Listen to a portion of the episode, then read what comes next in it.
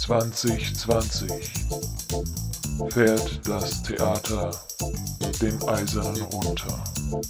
Aber zwei bleiben einfach da. Physisch zwar in ihren jeweiligen Wohnungen, mit Kopf und Herz jedoch immer dort, wo es gut und weh zugleich tut. An ihrem Arbeitsplatz.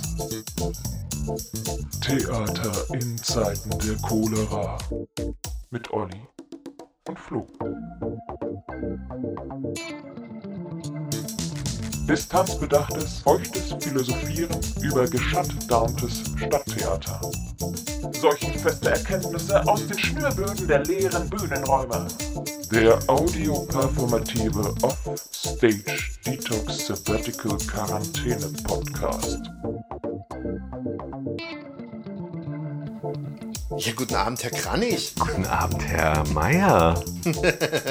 das ist der erste Tag, an dem jetzt wirklich dein neuer Name hier auf meinem Display erscheint. Oh. Ich habe das jetzt all die Tage immer gedacht, das musst du eigentlich mal ändern. Das geht dann nicht, geht dann nicht, dass da ein anderer Name noch steht. Und dann habe ich das heute tatsächlich mal gemacht und bin dann so fasziniert. Zack, zack, funktioniert das. Ja. Dann ist der neue Name da. Schön. So. Ich habe auch ein bisschen gebraucht, aber inzwischen habe ich mich stark dran gewöhnt. Ja, das ist doch sehr gut. Zumal ich meinen alten Nachnamen einfach als, als kurzen Spitznamen sowieso noch äh, be behalten habe. Also. Der, der bleibt dann noch. Der bleibt du, ich habe gerade ich äh, habe gerade noch auf Instagram so ein bisschen rumgesucht, ne? Mhm. Und dann habe ich gesehen, du bist ja ein Arbeitstier. Man kann es ja nicht anders sagen, ja, dass du hier jeden Abend dann noch deine Zeit, äh, deinen wohlverdienten Feierabend damit verbringst, mit mir ein paar Telefonate zu führen und danach noch zu schneiden. Produzierst du ja gerade noch mit dem Kollegen Nietz Torben Bartling ja. eine, eine, eine YouTube-Soap, eine Zoom-Soap, Soap, Soap, so rum, eine Zoom-Soap.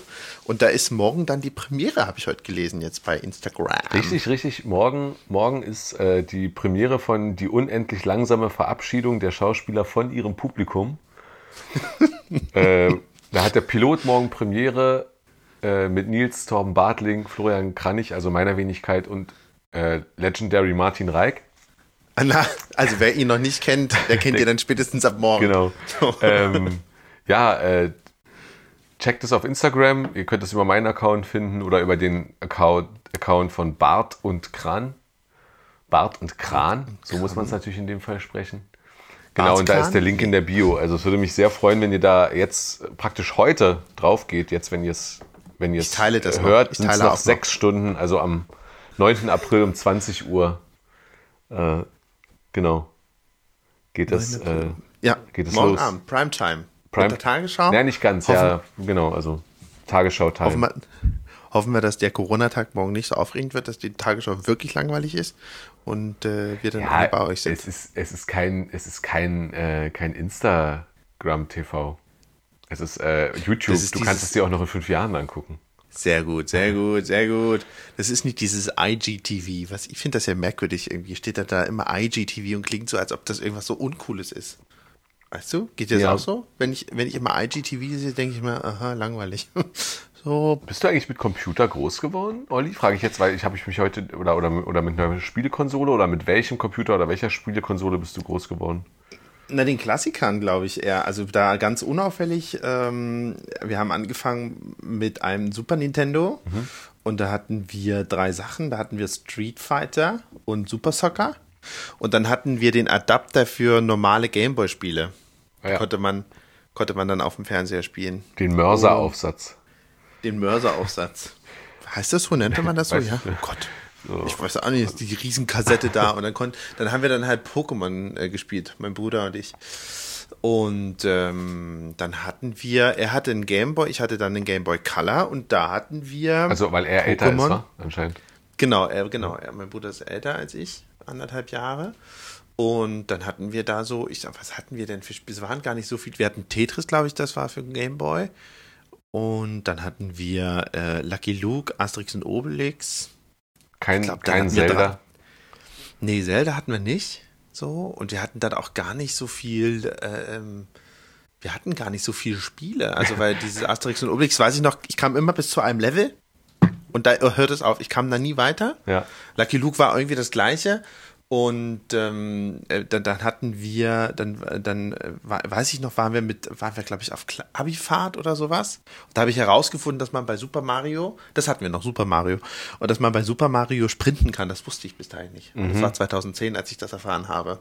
Und dann habe ich, das kam es auch das erste Mal ins Vergnügen, Super Mario quasi durchzuspielen. Also ich habe es nicht geschafft durchzuspielen, aber irgendein Klassenkamerad von mir hat es, glaube ich, geschafft. Mhm so beim Auskatern, nee, Ausnüchtern, nicht Auskatern, beim Ausnüchtern äh, haben die dann immer Super Mario gezockt. Ja, und dann hatten wir einen ganz normalen PC und da haben wir dann, hm, sag ich jetzt mal, die normalen Sachen gespielt. Counter-Strike, Call of Duty, äh, GTA und Mafia. Siedler, Age of Empires und wie das sind die alles. Also okay. wirklich nichts Ausgefallenes, so alles nee, so ganz äh, Otto-Normalverbraucher-Zocker. Ja. Was gibt's auch also, Ausgefallenes? Ausgefallene Sachen gibt's ja auch erst. Also das ist ja damals, äh, der, ja, der, Standard von damals äh, ist ja ist, äh, mehr, also wirklich, wirklich ausgefallenes, wie man das heute so aus der Indie-Game-Szene oder so mit dem, mit dem Rumexperimentieren der Spielformate kennt, gab es ja damals nicht. Damals war ja praktisch jedes Spiel, was rauskam, eine kleine Revolution. Ja, stimmt auch wieder. Aber so Aufbauspiele, das war irgendwie so, also dann Aha. so Sims hatten wir noch gespielt, Industriegiganten und sowas. Also so solche. Industriegiganten, das hatte ich auch. Oh, das, das, das war ein trockenes Stück Brot, Hilfe. Ja, aber mein Bruder hat das mehr gespielt als ich, weil ich war ja von meiner Aufmerksamkeitsspanne her war das immer so ein bisschen schwierig. Ich habe dann auch mal Verkehrsgigant gespielt, bis die Doppelstockbusse kamen und dann war Feierabend. dann war es immer schlechtes Netz. Da habe ich mir gedacht, ja, lass mich doch in Ruhe, dann fahrt er nicht mit dem Bus. Aber genau, mein Bruder hat diese ganzen Planspiele sehr oft gespielt. Kennst du Transport Tycoon? Kennst du Transport Tycoon? Das ist so ein, so ein MS-DOS-Vorläufer von diesen ganzen nee, Giganten. Also die Giganten sind nee. so die deutschen Ableger, die versucht haben, so, ne, also. Ja. Und das ist auch so ein Spiel. Da, Railroad Tycoon. Ja, Railroad Tycoon ist ein Nachfolger davon. Das sind, glaube ich, alles Sid. Meier-Spiele, wenn ich mich nicht ah, irre, okay. oder? Ja, ich glaube ja. Und, ähm, und da baute man auch so, da, bei, bei Transport Tycoon, baut, da konnte man auch so Busse und so bauen, aber da, ich, man baute da meistens vor allem hm, Schienensysteme und, und Züge und so. Ja. Und da habe ich auch immer, habe ich auch immer angefangen und, und, und, und du konntest auch das Terrain so ähm, gegen Geld auch so ausgleichen und musstest aber auch so Tunnel bauen und so und halt lukrative ja, Strecken bauen, um, ja. um ähm, Rohstoffe zu transportieren und so. Und, und spätestens, wenn ich dann anfangen musste für meine überkomplexen Strecken, weil ich ja auch immer in völliger Hybris quasi dachte, so ich spiele die menschliche Zivilisationsstärke jetzt selber nach. Immer wenn ich das, wenn ich die ersten Signalanlagen setzen musste, war es halt vorbei. Ja. Dann habe ich halt aufgehört und ein halbes Jahr später halt wieder ein neues Spiel angefangen. Und so deswegen wäre meine nächste Frage auch ganz kurz gewesen, weil ich selber an so einem, an so einer, ich habe selber so eine kleine Beobachtung über eine Theorie am Laufen und deswegen frage ich dich jetzt mal zuerst, bei Spielen also bei Videospielen, was, was ist für dich wichtig? Ist es Mechanik oder Story? Äh, definitiv Story eigentlich. Also unter Story also, würde ich jetzt auch so das klassische Immersion, also das, der, der, der, der, der Faktor, der dich so reinzieht in die Welt, weißt du, der dich so, ja. der dich so umgibt und sagt, okay, ich, ich, so, ich, wie, wie, wie, äh, wie, ich gehe in dieser Rolle auf, quasi. Na, also ich, ja, also äh, ich war ein großer Freund von Mafia. Mafia Teil mhm. 1 äh, war ein großartiges Spiel, weil mhm. das so mit diesen filmischen Szenen, also das, das, Gott, das fand ich ganz toll. Aber auch nur, wenn man. Ja auch, Entschuldige. Ne? Nee, nee, ja, bitte. Ja, aber war es also, tatsächlich ja auch nur, wenn man, wenn man sich nach einer Story und nach dieser Immersion, also dass man wirklich Teil einer Mafia-Familie ist, gesehnt hat. Weil von der Mechanik her war Mafia 1 natürlich überhaupt gar nichts Besonderes. Ne? Also ja. man ist mit dem Auto gefahren und man hat geschossen. Und das alles schlauchartig und ansonsten passierte in der Welt nichts. Ich glaube, du konnt, hättest vielleicht ein paar ja. Passanten abballern können, dann wäre die Polizei gekommen. Man musste auch immer die Mindestgeschwindigkeit oder die Höchstgeschwindigkeit einhalten und ja. man konnte rein theoretisch den Tank leer fahren. Ja. Aber das hatte alles keine, also das waren alles jetzt keine Game Mechanics, wo man sagt, boah, da, da geht mir ja der Hut hoch. So da, zu der gleichen nee. Zeit kam ja GTA 3 raus und das war jetzt genau das Gegenteil. Die Story war eigentlich im Wesentlichen einfach nur, ja, die Story war auch nicht schlecht, aber da gab es halt, da, da gab es halt richtig Mechaniken, was man in der Welt alles anstellen konnte, ne? Und so. Ja, aber das war, äh, äh bei GTA 3, weiß ich noch, konntest du das Geld damit verdienen, dass du Feuerwehrmann gespielt hast und bist dann halt immer genau. durch die Kante gebrettert und hast die Fahrzeuge und Menschen gelöscht und hast dann Asche verdient. Ja, und die, und die Welt, und die Welt war irgendwie so gebaut, dass sie einerseits sehr vorhersehbar war und andererseits aber so bevölkert, dass man irgendwie halt dieses, klar, das war dieses Sandbox-Prinzip. Mafia 1 hatte keine Sandbox, keinen Sandkasten, in dem man rumgespielt hat und so, ne? Ja. Trotzdem fand ich es auch ein Aber- Hammer-Spiel, aber ja. Aber GTA 3 und GTA Vice City, was ja danach noch kam, was so auch, was so, also selbst wenn man diese Filme nicht kannte, erst im Nachhinein hat man ja dann gemerkt, zum Beispiel GTA Vice City äh, mit diesen Tony Montana von, Ja. verschnitten, also wenn man den Film nicht vorher gesehen hat und den hatte man ja, wann kam GTA Vice City raus? Ich glaube 2003 oder 4 Kann oder sein, 5 ja. oder 6 oder 7 oder sowas. Da war man ja noch, also war ich ja noch 13, 14, 15, ich glaube, da hatte ich Scarface noch nicht gesehen. Okay. Aber aus gutem Grund auch. So. und erst später dann gesehen und festgestellt, krass, das ist eigentlich ein Spiel zu dem Film. Aber auch das Spiel so an sich, was die Story anging, fand ja ich auch, das immer. auch Miami Vice Also- war ja auch drin. Genau, Miami war es auch drin. Das war so, alles waren so Kultsachen. Man hatte das alles schon mal gehört, diese Radiomusiken und so. Ich weiß immer noch, bei GTA Vice City kam immer noch äh, Video Killed the Radio Star. Ja. So, und das war immer so einer dieser Songs, die da kamen. Oder dass du dann mit diesen komischen Eiswagen dann Drogen verkauft hast am Strand von Miami, äh, wo du dachtest, Wahnsinn. Ja, und auf einmal Ja, auch Helikopter fliegen konntest und so. Ja, konntest du Helikopter fliegen und das Flugzeug hatte abgeschnittene Flügel. Und- deswegen konntest du mit dem Flugzeug nicht fliegen. Es war halt auch das. Außer das Wasserflugzeug. Das war halt auch das, also das, ich kann mich erinnern, dass das GTA 3 keinen besonders berühmten Soundtrack hatte. Also da, da, Mm, ja. da, da, war- da gab es zwar das Konzept der Radiosender, ich meine, das gab es bei GTA 1 und GTA 2, glaube ich, auch, aber wenn ich mich nicht irre, aber das, da war das sozusagen noch, da kam das noch aus dieser Ecke, wir produzieren selber Radiosendungen.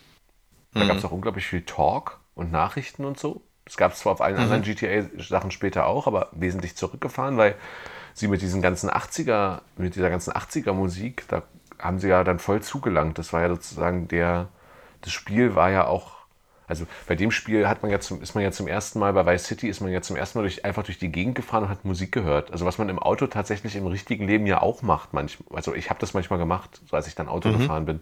Also ich habe relativ spät zwar meinen Führerschein gemacht, aber ich kannte das auch von Kumpels so aus der Abi-Zeit dass man sich dann, wenn man Auto fährt oder das gerade gelernt hat, dass man sich so ins Auto setzt und so manchmal sinnlos durch die Gegend fährt und dabei natürlich aber Musik hört.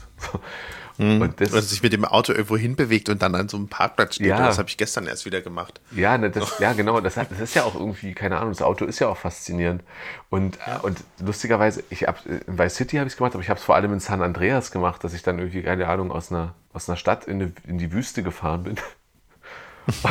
und mir da Toto und America und, und Gangster-Rap Ja. von, so von Ja. NWA angehört habe, so im Auto durch die Gegend fahren, zu hören, aber am, Was kon am Computer.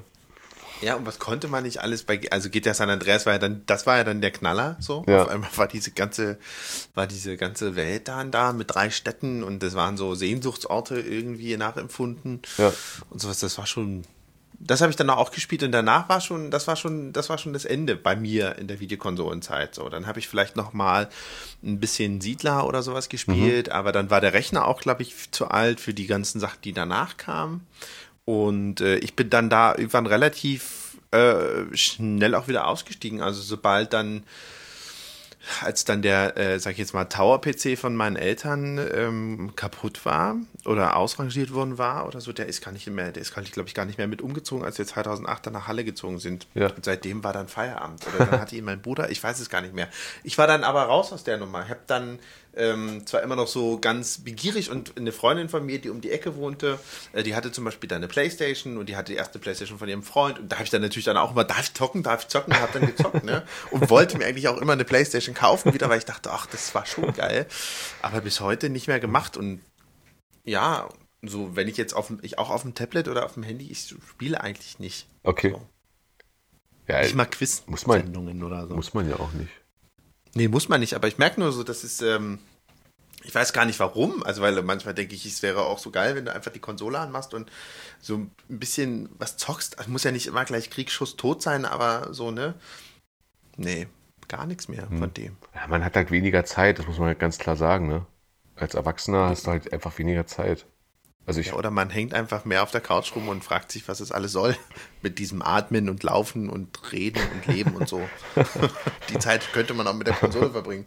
Oder mit anderen Menschen. Das du sind meinst, so Möglichkeiten, meinst, aber man nutzt sie ja nicht. macht man die Konsole nicht mehr an und fängt an, über die Fortführung des Lebens nachzudenken, wohingegen man als Jugendlicher die Konsole einfach anmacht und Leben beendet. Ja, virtuelle Leben ich beendet, einfach ausknipst. So, was mache Ja, ich heute? ja, ich oder leg man- mich auf die Lauer und snipe einfach durch die Gegend.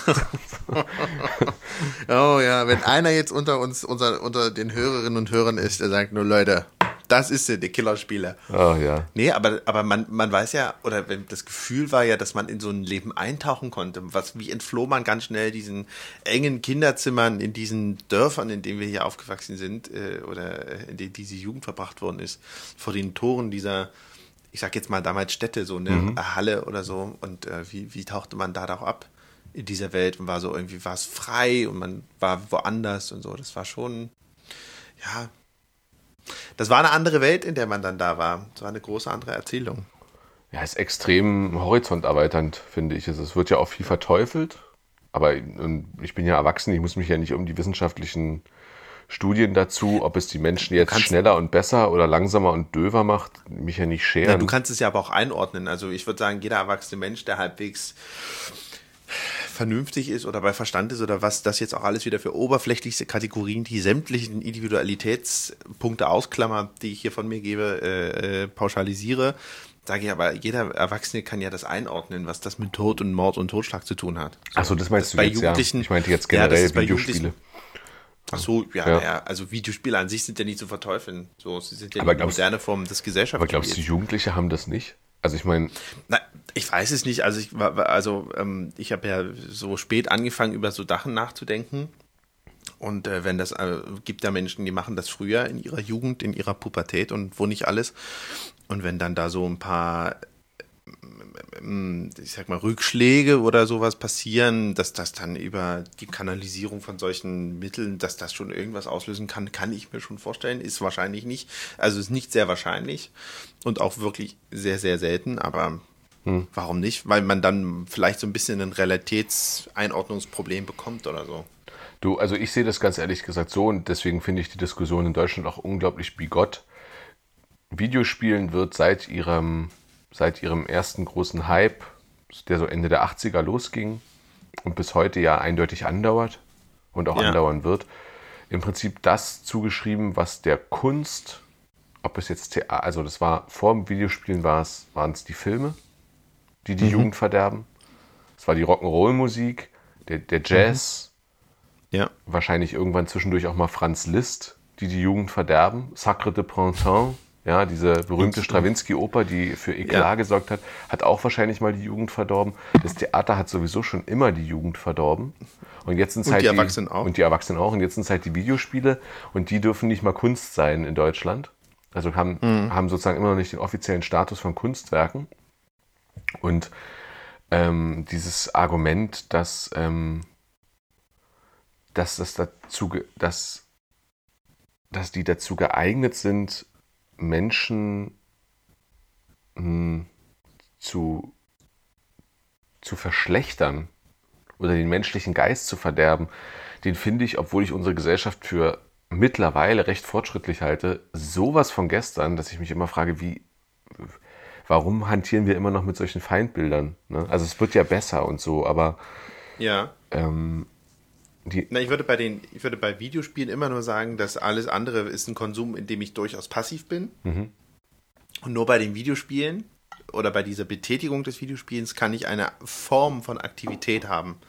Dass ich das Gefühl habe, ich kann diese Welt lenken oder ich beeinflusse. Das ist es ja. Ja. bei dem Konsum von Video, Theater, Büchern, Musik, bin ich der Konsument und kann das, und das muss ich alles in mir imaginieren und dann muss ich das irgendwie auch transport, Ja. transponieren, um es woanders hinzumachen. Und das Videospiel gibt dir die Möglichkeit, sich selbst zu ermächtigen. sich selbst zu ermächtigen, zu sagen, bam, bam, bam, bam, bam, so, Freunde, das war's jetzt hier, ich spiele jetzt hier den Sheriff. Ich sag, äh, also ich bin, ja, ja, also ich glaube, man wird nicht, ähm, es gibt immer schon Gründe und äh, Vorbelastungen und so weiter und so fort. Es kommt nie einzig und allein durch das Videospiel und das Videospiel ist am Ende nicht der Auslast oder der Anlass oder sowas, das glaube ich nicht. Ich glaube nur, dass das eine andere Form ist, weil man eben aktiver ist in diesem Medium als in den anderen Medien. Ja, es ist dass, da, halt eine, auch, dass hab- da eine Möglichkeit besteht. Ich habe ja, ich habe jetzt, ich habe jetzt gestern, seit, seitdem wir seitdem ich das als Thema so aggressiv durchgedrückt habe gestern.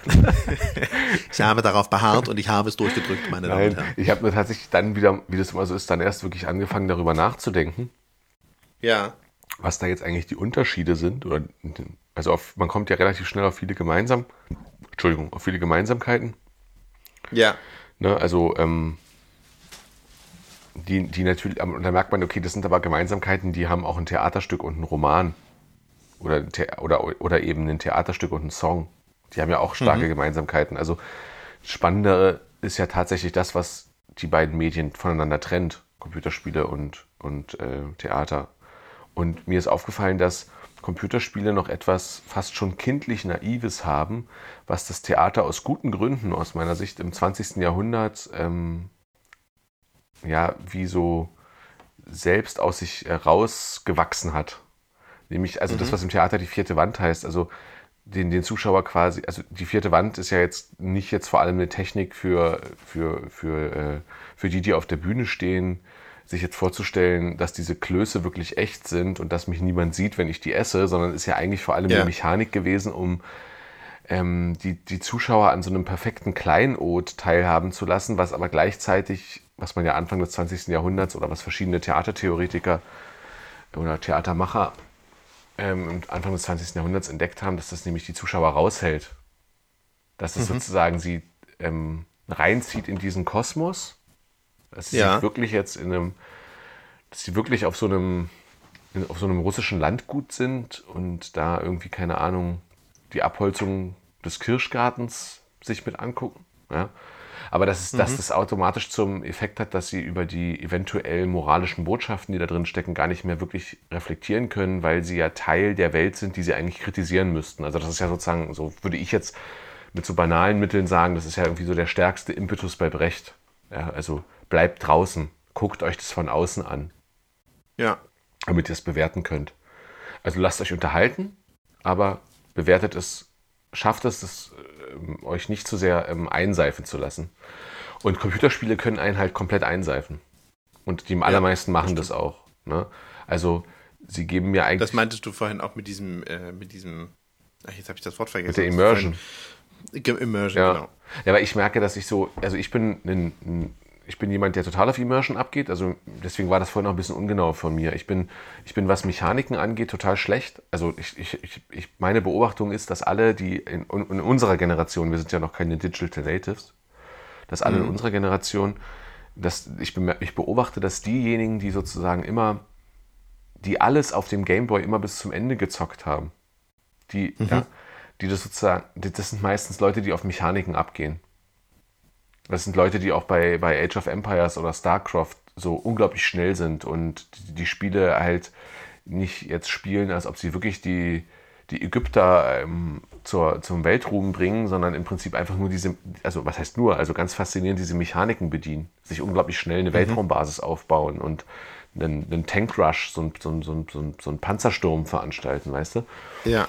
Und das, das war ich nie. Ich bin auch so, wie du das vorhin beschrieben hast, so jemand, der ab dem zweiten, dritten Level gar nicht wirklich weiterkam und überhaupt nicht verstanden hat, was das Spiel da mich herausfordert, sondern und, und ich bin aber auch nicht so der typische krasse Storyplayer in dem Sinne, dass ich sage, ich brauche ähm, jetzt, wie das bei einigen Indie-Games es gibt, so eine Story, die mich, die mir, die mich extrem über die Dinge in der Welt nachdenken lässt oder mich vor moralische vor ein moralisches Dilemma stellt oder vor, vor grundsätzliche mhm. Fragen des Lebens, äh, sondern bei, bei mir geht es irgendwie beim Spielen immer um Immersion. Also das Spiel kann total, eine total banale Idiotenhandlung haben und die Mechanik interessiert mich gar nicht näher, aber wenn ich das Gefühl habe, ich gehöre zu dieser Spezialeinheit, ich bin dieser Ritter, ich mhm. bin dieser Bogenschütze, ich, keine Ahnung, whatever, dann, dann, dann spiele ich das.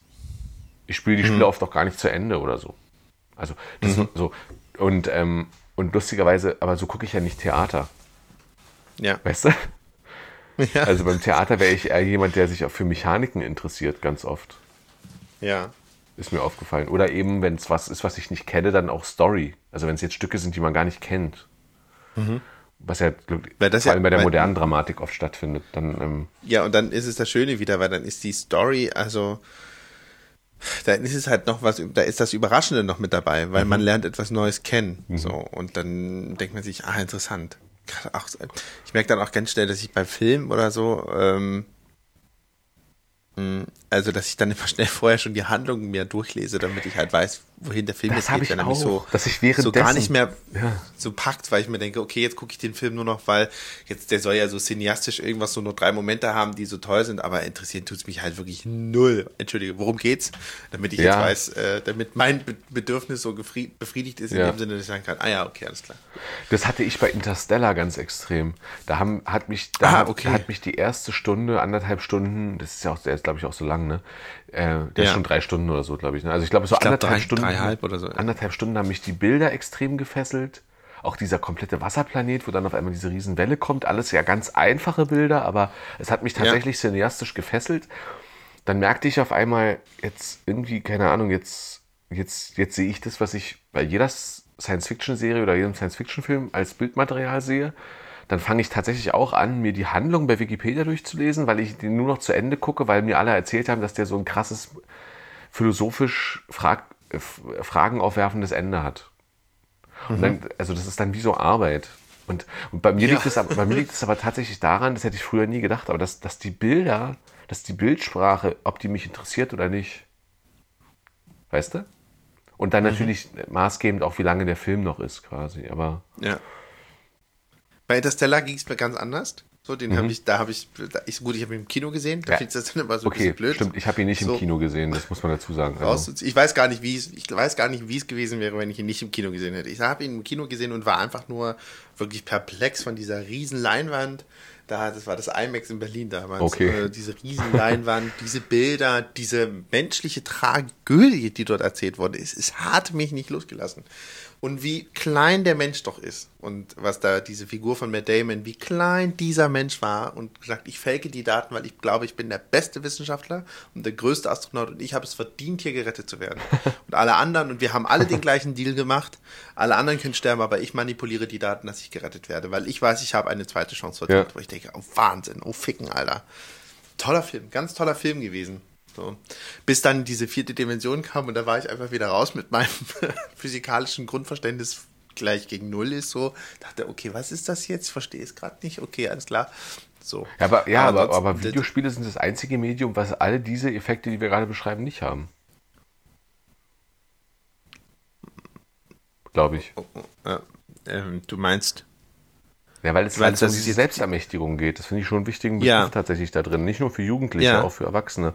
Also, also was sind die Parameter, die mich aufregen? Jetzt zum Beispiel, wenn ich ins Theater gehe, ja, dann, dann, dann, dann setze ich mich, dann, also die, ich denke ja gar nicht darüber nach, dass ich mich dem Kunstwerk einer anderen Person aussetze. Das mhm. heißt, ich reg mich vielleicht im Anschluss darüber auf, wie das Kunstwerk war und wie es gestaltet war und wie der Weg war, den das Kunstwerk genommen hat. Ich, ich, es gibt auch sicherlich manche Leute, wir hatten das Thema ja auch schon kurz, die aufstehen und rausgehen. Mhm. Aber ich würde nie da drin sitzen und erwarten, dass ich das irgendwie mitbestimmen kann. Mhm. Also so, so, also es gibt sicherlich auch inzwischen, da sind wir dann wahrscheinlich wieder bei digitalem, bei, bei Theater und Digitalität, es gibt sicherlich so Ansätze, sowas zu machen, aber es hat sich ja noch nicht vollends durchgesetzt. Das heißt, und das ist ja eine andere Theaterform. Genau. Also ich habe aber das, ich, ich, um es kurz zu Ende zu machen, ja. aber es gibt, es ja. gibt, es gibt Spiele, die ich nicht mehr spiele, weil mich, ich habe zum Beispiel, weil wir gerade bei Weltraum waren, ähm, letztens ähm, Mass Effect Andromeda gespielt, wo man so die Andromeda-Galaxie besiedeln soll. Und man, es ist im Prinzip ein mhm. Deckungsshooter mit Rollenspielelementen von BioWare, diesem großen Rollenspielstudio, wo man so auch so mhm. moralisch durchaus teilweise herausfordernde ähm, Dialoge führt, wo man sich dann für bestimmte Dinge entscheidet, die dann später irgendwelche Konsequenzen im Spiel haben, alles ganz nett und so.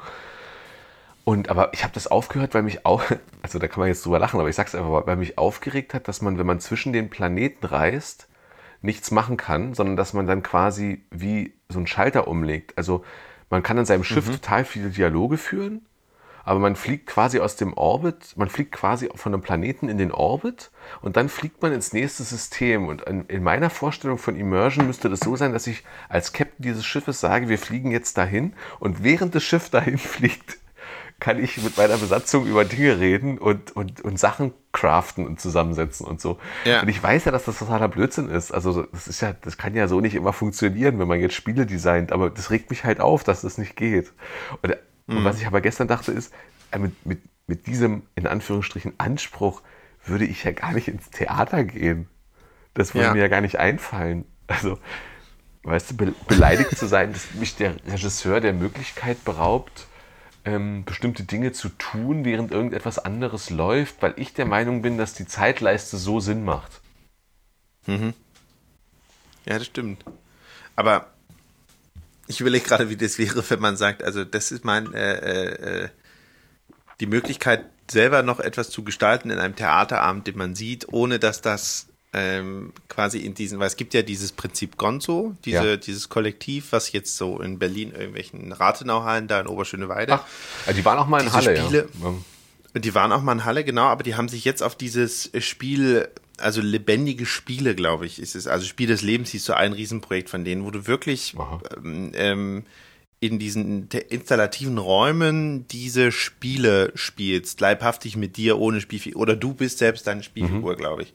Ich habe das noch nicht selber mitgemacht. Und ich musste heute, de- und in diesem, in diesem Kontext bist du ja selber Mitgestalter und kannst ja Sachen für dich entscheiden. Ja. Gehe ich jetzt nach links, gehe ich jetzt nach rechts und es hat einen Einfluss auf A, auf das, was ich erlebe, B, das, was mir erzählt wird und C, äh, ich kann niemanden anders dafür verantwortlich machen, außer mich selbst, der gesagt hat, ich gehe jetzt nach links und nicht nach rechts. Und das Ja. finde ich schon einen spannende, spannenden Punkt. Deswegen mochte ich zum Beispiel auch eine Sache, die ich von Rimini-Protokoll mal gemacht habe, wo du so Kopfhörer aufkriegst und wirst quasi so durch die Stadt gesteuert. Aha. Oder läufst und, und, und wirst dann und erfährst so Sachen, aber du erfährst nicht alles. Also man wird, das ist ja der Vorteil vom Theater und von Film und Fernsehen ja irgendwie, dass die Erzählung, und da, da arbeitet man ja auch schon am Gegenteil, aber die Erzählung ist immer, die Erzählung ist immer so abgeschlossen und das, das trifft nicht ganz, wenn ich jetzt sage, sie ist so vollständig, aber das ist immer so ein Gefühl, Ja. was dir suggeriert Ja, wird. Es wird dir immer suggeriert, es ist alles da. Und diese Theaterform, Rimini-Protokoll ist ja eher dokumentarisches Theater, aber wenn sie solche Parcours gemacht haben oder machen, dann weiß man, man hat nicht alles. Man muss es mehrmals machen, um alles zu haben. Es ist nicht einmal hin, alles drin. Das ist irgendwie nicht mehr dann das, was das Theater verspricht. Und ich habe es einmal selber mitgemacht bei einer Installation von Interrobang. Da ging es um Telefon ne, und Telefonsprechsachen. Und wenn ich jetzt wüsste, wie diese Performance hieß, weiß ich es leider nicht mehr. Aber man saß in so einzelnen Kabinchen mit Roll Rollos links, rechts, Mitte. Also man musste so reingesetzt werden, dann waren überall Rollos und du musstest einen Telefonhörer abnehmen und dann ging alles übers Telefon.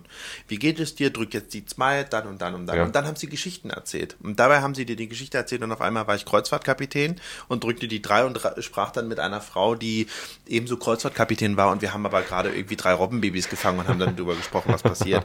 Und dann hieß es, machen Sie Jalousie rechts auf, Jalousie links auf, gehen Sie jetzt raus. Am Ende sind, glaube ich, alle irgendwie gestorben und saßen dann auf einer Treppe und guckten auf, waren das immer so Gruppen, man guckte, saß man auf einer Tribüne und schaute auf diesen Raum, wo diese ganzen Kabinen waren. Und man sah noch die, die leuchten oder so. Und ähm, das war so ganz merkwürdig, weil es, sie, es war nur dazu da, um dir zu zeigen, was Entscheidungen, also ich weiß gar nicht Ja. so richtig, was sie uns erzählen wollten, aber man war so Teil davon, man hat diesen Abend für sich selber gestaltet, weil ich immer eine Auswahl hatte von Sachen, die mich immer wohin gebracht haben. Am Ende war es aber auch irgendwie gesteuert und es hatte aber keinerlei Konsequenz, aber trotzdem war ich leibhaftig dabei und fühlte mich sehr, sehr gut unterhalten und war sehr, Ja. sehr dabei gewesen.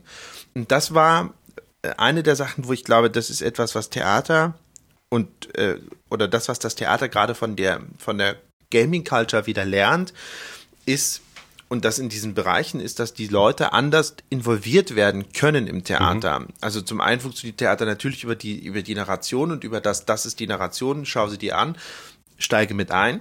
Ja. Auf der anderen Seite, glaube ich, hat die Gaming Culture so einen großen Aufschub in allen Generationen bekommen, weil sie eben neben Serien und Filmen, wo man nur berieselt wird, ich klammere da Theater mal aus, weil es in der breiten Masse, da machen wir uns ja nichts vor, Theater jetzt gar nicht mehr so der große kulturelle Unterhaltungsfaktor ist. Na, Was? Kann er nicht sein. Du denn du bist ja unser eigener, Raus bist ja unser eigener Totengräber. Was für ein Snitch. raus, sagt der, der morgen eine Sendung launcht, die heißt die langsame Entfernung des Theaters von ihrem Das ist ja alles Publikum Rolle. oder Das so. ist ja alles Rolle. Also, ja, ja, das ist aber auch schon so der ich. Anfang das, vom Ende. Das bin nicht ich, das ist bin eine ich. ganz andere Version von mir. Kann das schon sehr das fein das- unterscheiden. Ich bin über jeden moralischen Ja. Zweifel erhaben wie alle meine Kollegen auf Und am- der Bühne. Und am Ende bist du ja auch nur der Schauspieler, ausgedacht und geschrieben Ich und genannt immer. hat das irgendjemand Ich anders. trete immer hinter meinem Produkt zurück. Ich finde es ganz scheiße, aber ich mach's trotzdem. Guten Tag. so. Aber was ich sagen wollte, war, dass dieses, dass diese Gaming Culture, glaube ich, durch die aktiv, durch diese Aktivität, durch das aktive Teilnehmen, durch das Ermächtigen, durch das mit in der Welt oder Teil dieser Welt sein. Also ich fand ja so kra- krass, dass dann so Spiele wie Assassin's Assassin's Creed so massiven Erfolg hatten, also eintauchen in fremde Welten, die zusammenklamüsert sind aus ganz vielen Ja. historischen Punkten. Man reist durch die ganze Weltgeschichte, aber man ist im Ego-Modus drin dass dieses aktive Teil davon einer Geschichte sein, dass es eine Geschichte ist, die erzählt ist, die packend ist und die haben ja alle Elemente von Thriller, was weiß ich nicht alles dabei, aber dass alles, was ich dort mache, Konsequenz vermindert ist. Es hat keinerlei Konsequenz auf mich Mhm. als Teilnehmer. Und dass das eben etwas ist, was die Gaming Culture quasi vom Theater Oh ja. irgendwie, glaube ich, genommen hat. Nee, aber auch lernen kann in Zukunft. oder auch lernen kann, aber auch was das Theater wiederum von dieser Gaming Culture lernt, dass man sagt, wenn wir die Leute mehr involvieren in partizipativen, performativen Formaten, spüren sie wieder etwas, was Narration, was Erzählungen, was Geschichte macht und was Konsequenz vermindernd, aber keine Gefahr darstellt. Und das ist ja so diese Grunddefinition auch von Theater, ist mir dann nochmal aufgefallen. Theater ist ausgestellt und Konsequenz vermindert. Ja, Punkt. das stimmt. So. Richtig. Ähm, vor allem, wenn, das machen die meisten ja nicht, aber ich könnte ja quasi das, was bei Videospielen stattfindet, nämlich dass die Experimentierfreude ähm, dadurch äh, einen Anreiz findet, dass es wiederholbar ist.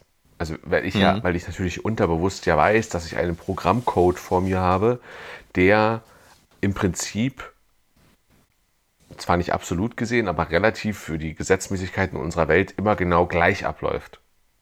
Das lädt ja dazu ein, dass ich sage, okay, ich fange wieder von vorne an und diesmal mache ich alles anders. Oder diesmal mache ich an der und der Stelle anders. Oder diesmal versuche ich mal, gucke ich mal, wie hoch man überhaupt fliegen oder wie weit man klettern kann. So. Ja. Das könnte ich im Theater rein theoretisch auch machen. Das machen die meisten halt nicht. Oder macht fast keiner. Oder man macht es halt vielleicht ein, zwei Mal im Jahr, dass man sich Sachen doppelt anguckt oder so. Aber auch da geht es ja eigentlich. Ich finde, du hast gerade einen interessanten Punkt abgeschnitten, äh, angeschnitten und ich würde den sogar noch ein bisschen drastischer formulieren. Was, ich, was, was mir klar geworden ist gestern, ist, dass, dass es auch unglaublich viele Sachen gibt, die Gaming Culture von beispielsweise dem Theater lernen kann. Also weil sie sich ja, weil sie aufgrund der Tatsache, dass sie so natürlich im USA und Asia dominiert ist, sie sich im Wesentlichen auf Filme stützt. Sie stützt sich auch auf Legenden, Mythen, Sagen und damit auch irgendwie auf Theater, aber sie stützt sich natürlich in ihrer visuellen Ästhetik vor allem auf die Geschichte der, des Kinos, der Filme. Ähm, Aber sie- vom, vom Theater könnte sie lernen, die Konsequenz der Entscheidungen besser oder, oder noch stärker in den Fokus zu rücken. Weil bei, bei Spielen, bei Videospielen ist es meistens so, dass die moralischen Entscheidungen eigentlich so stark gecuttet sind, so eng, so in einem so engen Bereich kanalisiert werden. Ne? Also zum Beispiel, ähm, keine Ahnung, ich habe meinen meinen Chef vor mir, der äh, ich bin, ich bin Geheimdienstagent und ich habe meinen Chef vor mir. äh, Ich habe eigentlich eine, andersrum, ich bin Geheimdienstagent, ich habe eine fremde, äh, eine Terrororganisation infiltriert und die, die glauben mir auch, dass ich Teil von ihnen bin. Also meine Tarnung ist nicht aufgeflogen und jetzt haben die quasi, weil die aber wissen, dass die Organisation, für die ich arbeite, von der sie aber nicht wissen, dass ich für die arbeite, ihr größter Feind ist, haben die den Chef, also meinen Chef, von dem sie nicht wissen, dass es mein Chef ist, gekidnappt und verlangen jetzt von mir, dass ich den erschieße. So, ein, Ja. ein PC-Spiel macht daraus im Prinzip die, den, den, den, Kurzart, den, den kurzfristigen Thrill, ob ich mich dafür entscheide oder nicht. Das ist ja eine Zwei-Wege-Entscheidung. Ich mache es, dann sehe ich einmal, was das Spiel dann mir vorgibt, oder ich mache es nicht, dann sehe ich das Spiel, was, dann sehe ich, was das Spiel mir dann vorgibt. Ja? Es, behin, es beinhaltet aber nichts, was jetzt Hitchcock als Suspense beispielsweise ähm, benannt hätte. Und vor allem ist es eigentlich in der moralischen Entscheidungsfindung überhaupt gar nicht äh, konsequent, weil konsequent wäre, wenn ich selber auch die Möglichkeit hätte, mich selber zu erschießen, weil ich mit der Entscheidung nicht leben will. Oder in diesem speziellen Fall auch auf die anderen Menschen im Raum schießen kann und versuchen kann, mir den Weg frei zu ballern.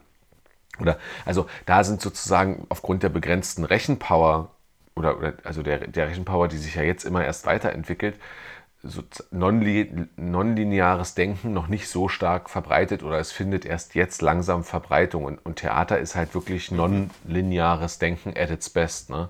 Ich, was wir ja. schon mal hatten. Ich sitze mit Hunderten von Leuten in einem Raum und jeder denkt eigentlich was anderes. Ich kann mir nicht sicher sein, ob jeder die Situation genauso beurteilt und die Entscheidung, die dort getroffen wird, mit der gleichen Konsequenz selber so treffen würde und die gleiche Konsequenz in dieser Entscheidung des anderen so sieht. Also es ist eine viel, eigentlich ja. eine viel krassere Spielwiese, wenn man jetzt abstrakt unterwegs ist. Du meinst jetzt gedanklich rein? Wenn man rein gedanklich rein unterwegs ist, natürlich. Ich kann halt ja. nicht selber handeln, aber das hat ja auch seinen Grund im Theater. Das ist ja auch gut, dass ich nicht selber handeln aber kann. Aber das Theater, aber ich würde ja sagen, ich da, also ich würde dir zustimmen und sagen, es ist ja, das Theater kurbelt die Fantasie einfach auf eine ganz andere Ebene mhm. an in dem mhm. Moment. Weil es, weil, es die, weil es gibt keinen Raum, es gibt keine Grenze vom Denken und vom Assoziieren und vom ja. Aufnehmen, was dort ja, passiert das, ist, während ja. das Computerspiel. Während du beim Computerspiel bist du ja immer irgendwo in diesem System verhaftet. Und du bist immer handelnde immer Person. Du weißt immer, ich kann irgendwas, im, im schlimmsten Fall kann ich dadurch handeln, als quasi über ich, dass ich die Maschine ausmache. Hm. Im Theater kann ich die Maschine nicht einfach ausmachen. Ich kann aus der Maschine selber ja. rausgehen, aber das hat, ist mit bestimmten vermeintlichen Konsequenzen wie Blicken oder so verbunden. Ne? Das Thema ja. hatten wir ja schon mal. Ich bin dem also eigentlich ja. ausgeliefert und ich kann nicht handelnd eingreifen. Selbst wenn ich aufstehe und sage, lassen Sie den Mist, das ist zivilisationsfeindlich, bedeutet das nicht, dass das Theaterstück aufhört. Ganz im Gegenteil. Ich demonstriere damit ja. nur noch mehr meine Ohnmacht. Ich werde den Abend nicht aufhalten können. Jedenfalls nicht ohne Gewalt oder so. Und man kann diese Situation auch nie wieder so herstellen, während du Computerspiel sagen kannst, ich äh, lade einfach einen anderen Speicherstand Richtig. und dann bin ich wieder da ja. und habe aus meinen Fehlern gelernt und kann es jetzt besser machen. Aber das geht das im Theater ja. nicht. Ich kann, ich kann nicht sagen, ich gehe wieder in die gleiche Inszenierung und dann äh, kannst du nicht, also sagen wir mal, du sitzt in dieser drei Stunden Inszenierung und bei Stunde ein, eine Stunde 43 hat es dir einfach mhm. hat's ausgesetzt bei dir und du weißt aber, dass du eine Stunde 43 lang jetzt darauf wartest, dass dieser Moment wiederkommt. Und diese 1,43 passieren ja wirklich. Ja, Daran, davon richtig. bist du Teil, während du beim Computerspiel ja einfach sagen kannst, alles klar, da habe ich gespeichert, da bin ich da und zack. So. Ja. Naja, ist schon, äh, ja, das stimmt. Faszinierend. Aber wahrscheinlich ist das ja nur, also weil du ja gerade nochmal so darauf betont oder das betont hattest, dass ja in der Computerspielbranche oder in der Gaming Culture das gerade nur aufgrund technischer Sachen noch nicht möglich ist. ja, auch oft nicht, ja, auch oft ist. nicht interessant, weil es natürlich ähm, auch einfach ein knallhartes Business ist, bei dem es ums Verkaufen geht. Ne? Also äh, ja. deswegen meine ich auch Mechaniken, Spielmechaniken sind genauso wichtig, weil ja die, die sozusagen, weil Spielmechaniken einen langfristig an ein Spiel binden und wenn ich dann sowas wie Ingame-Käufe habe, ähm, also langfristige Kundenbindung, die dazu führt, dass die Spieler sich bestimmte Inhalte auch ein oder zwei oder drei Jahre später für das Spiel noch kaufen, dann habe ich halt eine, lang, eine langlebige Verwertungskette geschaffen und ja. ähm, die, also das, das, deswegen ist es natürlich, versucht jeder Entwickler das relativ frei, äh, relativ äh, sauber auszutarieren, um Erfolg am Markt zu haben. Aber die Tendenz dahin zu, zu sagen, wir wollen komplexer werden, die ist ja sichtbar. Vor allem natürlich, weil jetzt auch einfach alle, die jetzt Spiele entwickeln, natürlich selber auch mit einer viel größeren Bandbreite an Spielen groß geworden sind. Also wir müssen überlegen, die Leute, die jetzt Spiele entwickeln, sind selber noch nicht mal Digital Natives gewesen oder noch nicht alle, meine ich davon. Also die älteren Spieleentwickler sind es nicht. Mhm. Und ähm, ja. Das sind Leute, die, wie du und ich, GTA gespielt haben. Ja, ja. Ja, das stimmt, aber was ich gerade so interessant finde, weil auch das nochmal zu betonen, ähm, äh, von, der, von, der, von der Möglichkeit und von den Freiräumen Geschichten zu erzählen. Natürlich ist es für Computerspiele oder in der Gaming Culture äh, gibt es einen größeren Rahmen an Visualität und an visuellen Möglichkeiten, weil es stellenweise viel Geld gibt. Es gibt es gibt quasi nur der die einzige Begrenzung ist die Zeit und die Programmierfähigkeit, glaube ich. Ja. Und das, und also auch in der Gaming-Szene sind jetzt ja nicht, sag ich mal, die antizyklischen äh, Spiele so die heißen Renner, sondern das sind ja dann schon Ego-Shooter-Aufbauspiele und die bedienen ja dann ganz oft die gleichen Mechanismen wie auch die Film- und Fernsehindustrie und wie eben diese ganze Unterhaltungsmaschinerie, ja. die auch das Theater irgendwo bedient, so Heldengeschichten auch zu erzählen. Jeder Spielplan ist ja teilt sich ja auch in solide und revolutionär. Du hast ja nicht, du hast ja nicht 15 revolutionäre Produktionen im Jahr, sondern du hast natürlich auch teilweise solides Machwerk einfach. Gerade Ja, im Stadttheater. So. Du, ey, die, die Leute melden zurück. 45 Minuten sind ausreichend. Echt? Und ich schneide so. Frechheit. Ja, äh, vergiss die Leute. Ich habe mir gedacht, heute Abend kein Musikwunsch, sondern ähm, ein, also kein Musiktipp, sondern ein Gaming-Tipp. Egal wie alt, Oh. wie neu, Okay. völlig egal. Okay. Ähm, Gaming-Tipp von mir, weil ich gerade die ganze Zeit daran denken muss, dass ich echt ein tolles Spiel fand, obwohl es wahrscheinlich, wenn ich es jetzt spielen würde, total gaga war, ist äh, so ein, ein, aber du kennst es wahrscheinlich, Stronghold 2 hieß das. Mhm, das fand ich von den Kampagnen her und dieses Mittelalter-Ding, das war einfach toll. Weil es gab keine Entwicklung wie bei Age of Empires, wo man immer so zivilisierter wurde. Stronghold blieb halt Man- das, was es Man war. baute Mittelalterburgen. Bogen, Bogen, toll. Bogen, Bogen, Bogen. Jauchegruben und Galgen und was mich alles gebaut eins hat. der besten deutschen Spiele und weil auch in seinem ganzen Content so urdeutsch. Achso, es war ein deutsches Spiel. war ein ja. deutsches Spiel. Wusste ich gar nicht. Ja, okay. Kann man bestimmt nicht kaufen jetzt für diesen scheiß MacBook, was hier auf meinem Schreibtisch steht. Nee, Na, danke das schön. glaube ich nicht. Guck Oh, mal nach, aber ich glaube nicht. Mein Tipp ist Deus Ex 1. Das kenne ich nicht, so muss ich googeln. Das erzähle ich dir in Ruhe, weil sonst springen wir jetzt die Stunde. Das, Insofern, lieber Flo, äh, nach den Dynamiken äh, des Lockdowns und Shutdowns werden wir sehen. Es gibt ein Osterspezial, haben wir gestern beschlossen. wir machen ne? ein Osterspezial. Es wird ein wenig religiös, aber für heute bleibt mir einfach nur zu wünschen, Olli, gute Nacht. Ja, also, da bleibt mir nichts anderes übrig, aber freudvoll äh, gebe ich es gerne zurück und wünsche auch dir eine gute Nacht, lieber Flo. Also, was soll ich da noch sagen? Süße Träume. Ja, die wünsche ich dir auch. Bye, bye. Ciao. Ciao. Ciao.